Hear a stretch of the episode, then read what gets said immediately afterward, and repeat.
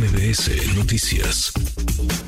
Le agradezco estos minutos al periodista Ricardo Ravelo, experto en estos temas, temas de seguridad y narcotráfico. Ricardo, qué gusto saludarte, ¿cómo estás? Igualmente, eh, Manuel, muchas gracias a la orden. Gracias, eh, muchas gracias, Ricardo. Como siempre, eh, ¿qué, decir de esta extradición? Creo que quizá algunos podían tenerla en el radar, pero sorprendió que fuera un viernes, un viernes de quincena, el viernes 15 de septiembre, cuando la atención andaba en otro lado, Ricardo. Sí, fue, bueno, quisieron mantener un, sigilo en la operación de, de, la, de su salida del penal del altiplano, luego el traslado a la aeronave, y, este, bueno, pues eh, realmente nos nos, la información empezó a surgir de Estados Unidos, porque pues en realidad el gobierno mexicano no, no emitió ningún comunicado ni ese día ni durante los posteriores. De hecho, hasta hoy el presidente en su mañanera se ocupó del tema, este, pero digamos que el festín, eh, la algarabía que se generó cuando declararon culpable a Genaro García Luna, pues fue totalmente diferente al silencio que se guardó por parte de la administración de López Obrador en el caso de Ovidio Guzmán. Un culiacanazo, dos detenciones después, Ovidio Guzmán López está en los Estados Unidos. Eh, se antoja complicado, ¿no? Que ya en la Unión Americana, vaya, ellos lo están reclamando desde hace un buen rato, eh, se le deje ir, se le deje libre. Quizá podría pactar algo, podría acordar algo, podría hablar y con eso reducir una eh, posible sentencia, evadir el juicio. ¿Qué es lo que seguiría para Ovidio Guzmán, Ricardo, en los próximos meses? Es un viaje sin retorno, más allá de lo que ocurra legalmente. Si negocia, si no negocia, este, si le reducen la pena, etcétera, etcétera. O sea, yo creo que es un viaje sin retorno.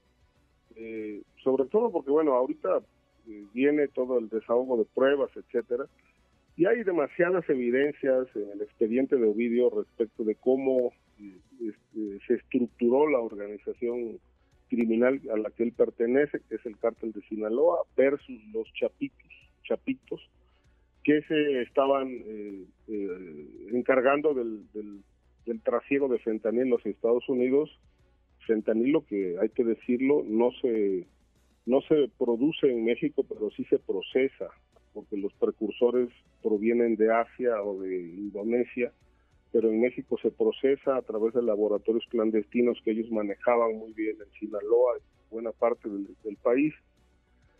Eh, de esto se le acusa de tráfico, de lavado, este, para eh, eh, introducir fentanilo y otras sustancias a Estados Unidos. Yo creo que esto es muy contundente porque además eh, todavía está pendiente o está en curso más bien el desarrollo una investigación que es la, la misma que llevó a Ovidio a prisión en contra de sus hermanos por los mismos delitos, en este caso de José Alfredo y de Archibaldo. Viaje sin retorno, difícil que vuelva Ovidio Guzmán eh, López. ¿Qué, ¿Qué lugar ocupaba él en la cadena criminal dentro del cártel de Sinaloa, dentro de este grupo de los Chapitos, dentro del narcotráfico en México? ¿Qué pieza del ajedrez podría ser, Ricardo? Una pieza importante, una pieza operativa, operativa, eh, pues con... Yo creo que ellos explotaron muy bien todo lo que el, padre construyó en redes este, hacia Estados Unidos, hacia otros países y estas mismas eh, rutas, redes, pues ellos las estaban explotando también. Quizá, no lo pongo en tela de duda, ellos construyeron las propias este, para pues mantenerse impunes y además pues eh, con el mismo modus operandi, es decir, comprando protección, comprando autoridades, tanto locales, es decir, es un secreto a voces que el gobierno de Sinaloa es una estructura casi una extensión del cártel de Sinaloa porque está a su servicio, lo mismo que las policías, y hacia el resto de las repúblicas, particularmente hacia el norte del país, pues todo lo han comprado a través de corrupción y lo han logrado también a través de violencia, que son las dos armas que usan los grupos criminales para hacerse de territorios y de complicidades. De tal manera que creo que este no todo no todo eh, empieza ni termina con Ovidio. Es decir, falta el, el capítulo de Alfredo y de Archibaldo. también hay que decirle a la audiencia que la captura de Ovidio no significa que un freno al tráfico de fentanilo, porque hay por lo menos otras dos o tres organizaciones dedicadas a lo mismo que son competencia de los chapitos en, el territorio mexicano. Ellos eran uno de los de los grupos más bollantes que producí, que procesaban fentanilo y lo enviaban a la Unión Americana. Y pero bueno está también el cártel de Jalisco están este, Tijuana nueva generación entre otros ahora el haberse declarado no culpable al haberse declarado no culpable ante la corte del distrito norte de Illinois por los eh, cinco cargos de narcotráfico y lavado de dinero que se le imputan ahí porque son otros seis en total once delitos eso quiere decir que habrá que habrá juicio Ricardo eh, sí, sin duda habrá juicio, pero si es vencido, que es lo más probable, pues eh, e-, él tiene la otra opción este, de, negociar, ¿no? negociar, así como lo hizo Emma Coronel y logró en tres años salir en libertad, recuperar su libertad, él puede hacer lo mismo, pero bueno, empieza, el, el asunto empieza, la batalla legal empieza, se declara no culpable, pero pues cuando vengan las evidencias, vengan todo el desahogo de probanzas, etcétera, y no tenga alternativa, pues entonces eh, la opción será negociar con las autoridades de Estados Unidos y de esa manera ver la posibilidad de una reducción de la condena que le correspondería, si es una, dos o tres cadenas perpetuas, no lo sabemos.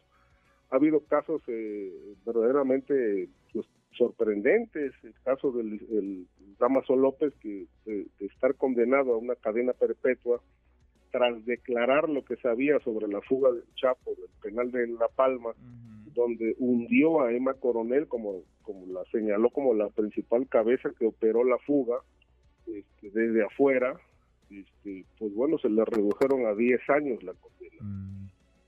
Siempre se puede Siempre se puede negociar con la justicia en los Estados Unidos. Por último, Ricardo, déjame adelantarme y tomar como punto de partida lo que escribió al momento de compartir la imagen que todos vimos de Ovidio Guzmán sentado en un avión yendo hacia Estados Unidos. El exagente de la DEA, Derek Maltz, escribió, eh, Bienvenido a América, disfruta del reencuentro familiar con tu padre en una prisión de máxima seguridad. ¿Se podrían reencontrar en una prisión de máxima seguridad Ovidio Guzmán López y el Chapo Guzmán, su padre? Pues es posible, eh, digamos, este, lo que pasa que eh, eh, Ovidio llegó a Chicago y este y, y, el Chapo Guzmán, su papá, pues está en, otra prisión, entiendo que en Nueva York, una de las de máxima seguridad, de tal, pero bueno, ya sentenciado, en este caso Ovidio no está sentenciado, mm, habría que esperar tras la sentencia a, a qué cárcel le correspondería este Eh, es muy probable, a veces hay ocurren estas coincidencias que pues se ve que el padre y el hijo puedan compartir la misma casa. Mm. Pues lo veremos. Por lo pronto el personaje, vaya que se hizo famoso después del Culiacanazo, Ovidio Guzmán López está ya en los Estados Unidos y nos dices, creo que con toda razón, es un viaje de no retorno. Gracias Ricardo por estos minutos, muchas gracias. Igualmente Manuel, gracias a ti. Gracias redes sociales para que siga en contacto: Twitter, Facebook y TikTok. M. López San Martín.